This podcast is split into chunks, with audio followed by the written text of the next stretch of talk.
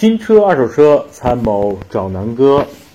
在录这期节目之前啊，南哥首先要感谢所有的听众们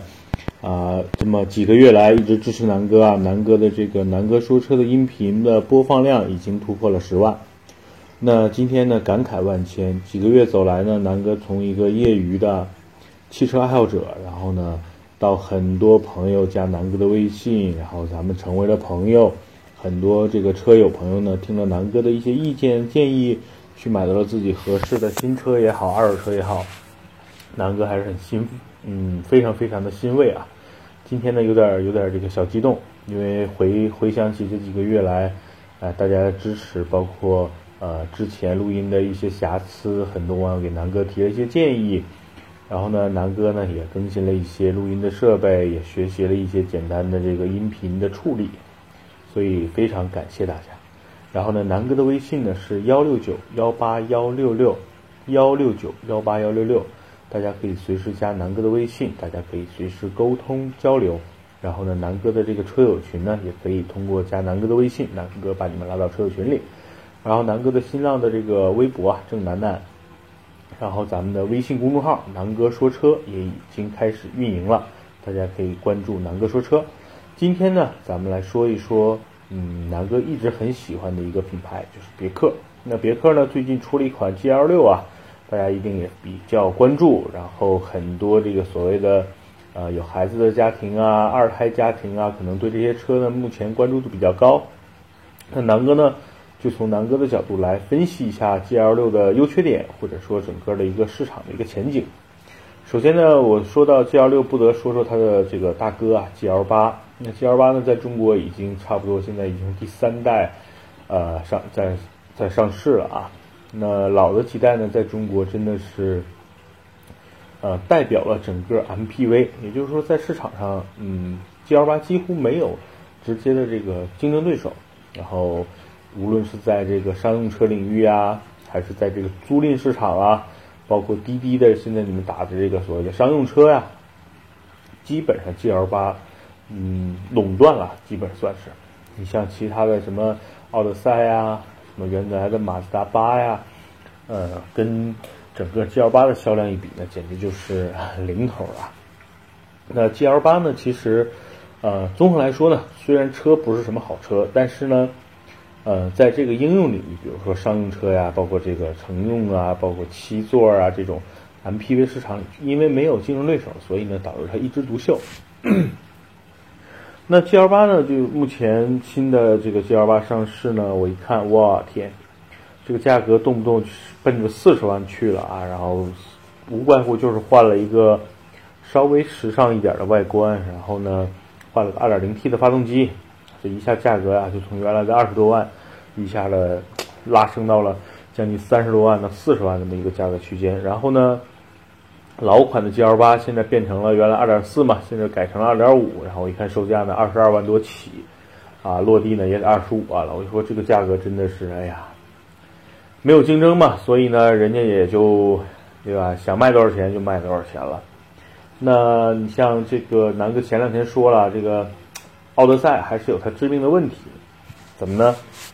就是奥德赛的这个。原来的老奥德赛前后双叉臂，对吧？这个舒适度是非常高的。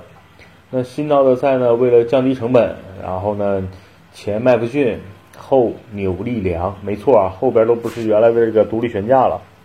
所以呢，在整个的这个减震啊，包括路噪啊、胎噪的这个控制，肯定不如以前双叉臂好啊。所以舒适度真的不如以前。所以现在奥德赛卖的也不温不火。本身定价不便宜，对吧？以二十多万的这个定价，嗯，所以呢，目前在这个商用车市场真的是 G L 八一枝独秀。那很多所谓的这个呃家庭的这个七座用户啊，其实目前在市场上无外乎就是纠结几款车。第一个呢，可能刚才说了，像 G L 八呀、奥德赛呀这些呃真正意义上的七座的 M P V，还有呢。就是在什么啊，像南哥这个汉兰达呀、锐界呀，那这些车里边呢，在这些七座 SUV 里边呢去选择，呃，但是原来的入门级的这个七座或者六座的 MPV 有没有呢？其实也有啊，比如说像大众的这个途安 L 啊，然后呢，就是现在的这个 GL 六了。那 GL 六的诞生呢，其实是填补了别克 GL 八原来在十几万，就是二十万以内的一个价格一个区间的一个空档。为什么呢？因为原来大家知道啊，上一代的 GL 八售价呢是二十二万啊，就是二点四的那款，一直到将近三点零那款到三十多万啊，这一个售价。然后呢，最老款的 GL 八原来是在十八万九千九的这个价格在销售，二点四就是老 GL 八。那现在老 GL 八停产，然后上一代 GL 八现在卖到二十二万多，二点改成了二点五的发动机那，它在十几万到二十万的区间里边，实际上市场的空白了。第二呢，很多家庭用户呢，其实预算也就十几万，想买一个七座的车，那怎么办呢？所以呢，我觉得 GL 六。是为了这个市场的空白，哪怕甚至是这个满足十几万的消费者这么一个呃需求吧，然后诞生的。嗯，首先呢，G L 的诞生，南哥挺开心的。我觉得就是毕竟，哎，在这个市场上多了一个选择。第二呢，这个这个品牌现在的做工也好，口碑也好，还是不错的。所以呢，它诞生了，南哥很欣慰。但有一点不欣慰，就是突然又发现，哦，我以为用的也是。比如说原来的 2.0T 的发动机啊，发现一看，我靠，怎么改成1.3了呀？哦，还是一点五啊！后来仔细一看，原来是一个 1.3T，然后三缸的发动机。呃，那我南哥心里就打了一个问号。毕竟大家想想，这种车你定位是一个七座，甚至是可以说是六座啊。那如果说你真的坐满六个成人，一个 1.3T 的发动机带起来，是不是稍微会觉得有点吃力呢？第二呢，整个车的售价呢，我大概看了一下，基本就是十五万十五万的这么一个上下，然后也很简单，就三个配置，最低配的那个配置有点太低了，所以我估计主要销售应该还是十五万和十六万的这这个这个配置啊。所以呢，我觉得呃，首先呢，在选择上呢还好，没有没给出那么多配置，然后大家去选择呢，咱们就拿中间这个十五万这个档的这配置来说吧，基本上该够该有的都有了，然后呢。啊，发动机都一样，都是这个 1.3T，参数呢可以横向的去对比，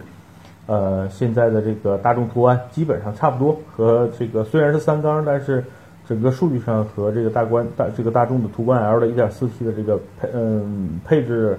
发动机的这个参数啊也差不多。然后呢，我看了很多的资料啊，说是这个车不会像宝马那么抖。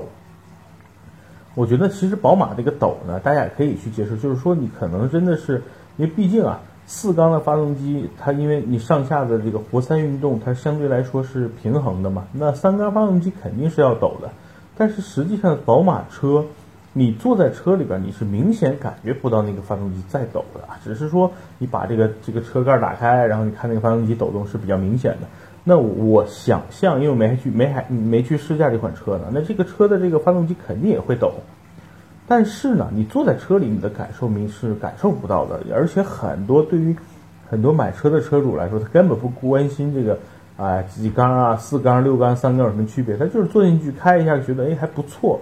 就就可以了呀。所以不用去纠结三缸四缸还是这个参数。我估计未来几年三缸肯定是一个主就是一个主旋律了。你想现在整个的宝马呀、大众啊，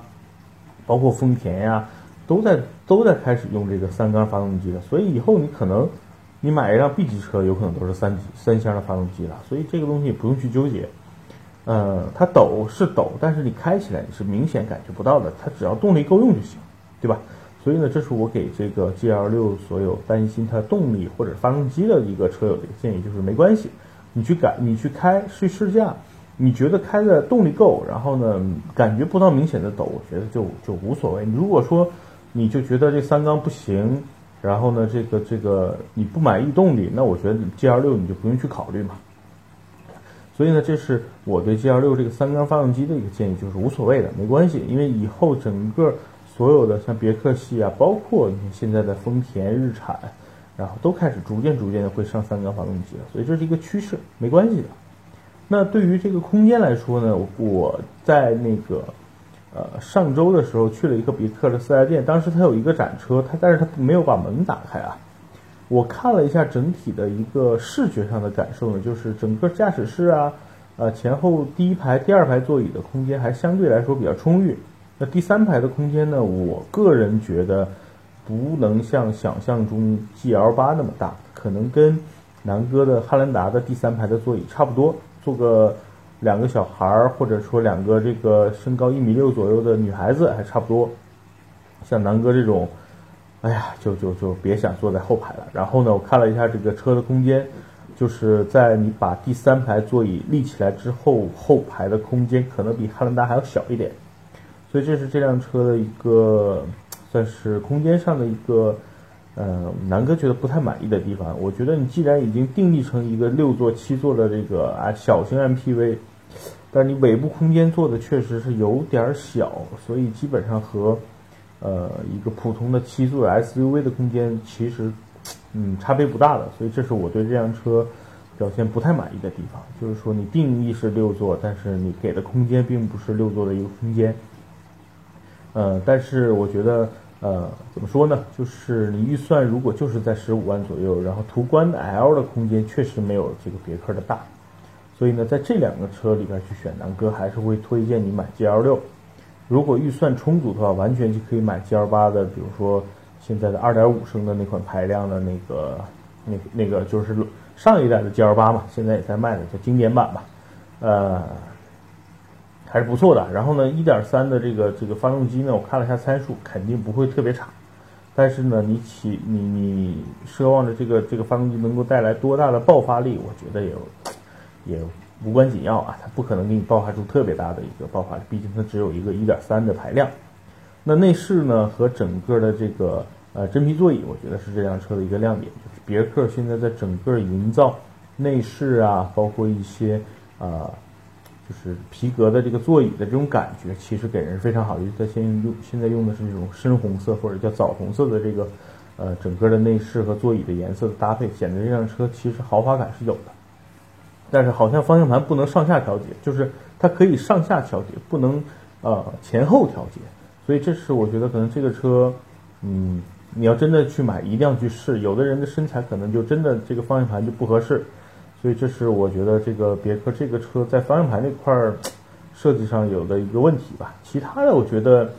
呃，一个标准的这个所谓的，大家可以想吧，它其实就是一个所谓的，嗯，英朗的呃旅行版再加长，大概就这么理解吧。然后基本还配了个全景天窗，嗯，配置也够，内饰也不错，发动机呢应该理论上够用，空间呢如果把它定义成一个六座车也还可以，比什么捷德呀。啊，途观 L 好很多，所以呢，我觉得十五万，你预算就是十五万，想买一个六座、七座的这个车，嗯，G L 六挺合适的。我而且我预言这个车一定在市场上会卖的比较火。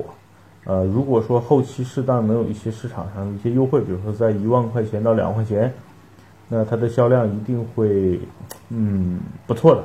所以这个车综合来说，如果一百分打分的话，南哥给它七十分，值得推荐。然后呢，大家如果就是跟的真的是刚需啊，就想买一个六座七座的 MPV，然后呢，预算就是在十五万块钱左右，我觉得 G L 六你就买吧，没什么大问题的，好吧？那这一期呢就 G L 六，咱们就说到这儿。然后呢，补充一下，就是别克新出了一堆车啊，就是基本上都是基于 1.3T 啊这些这些动力的，所以，嗯。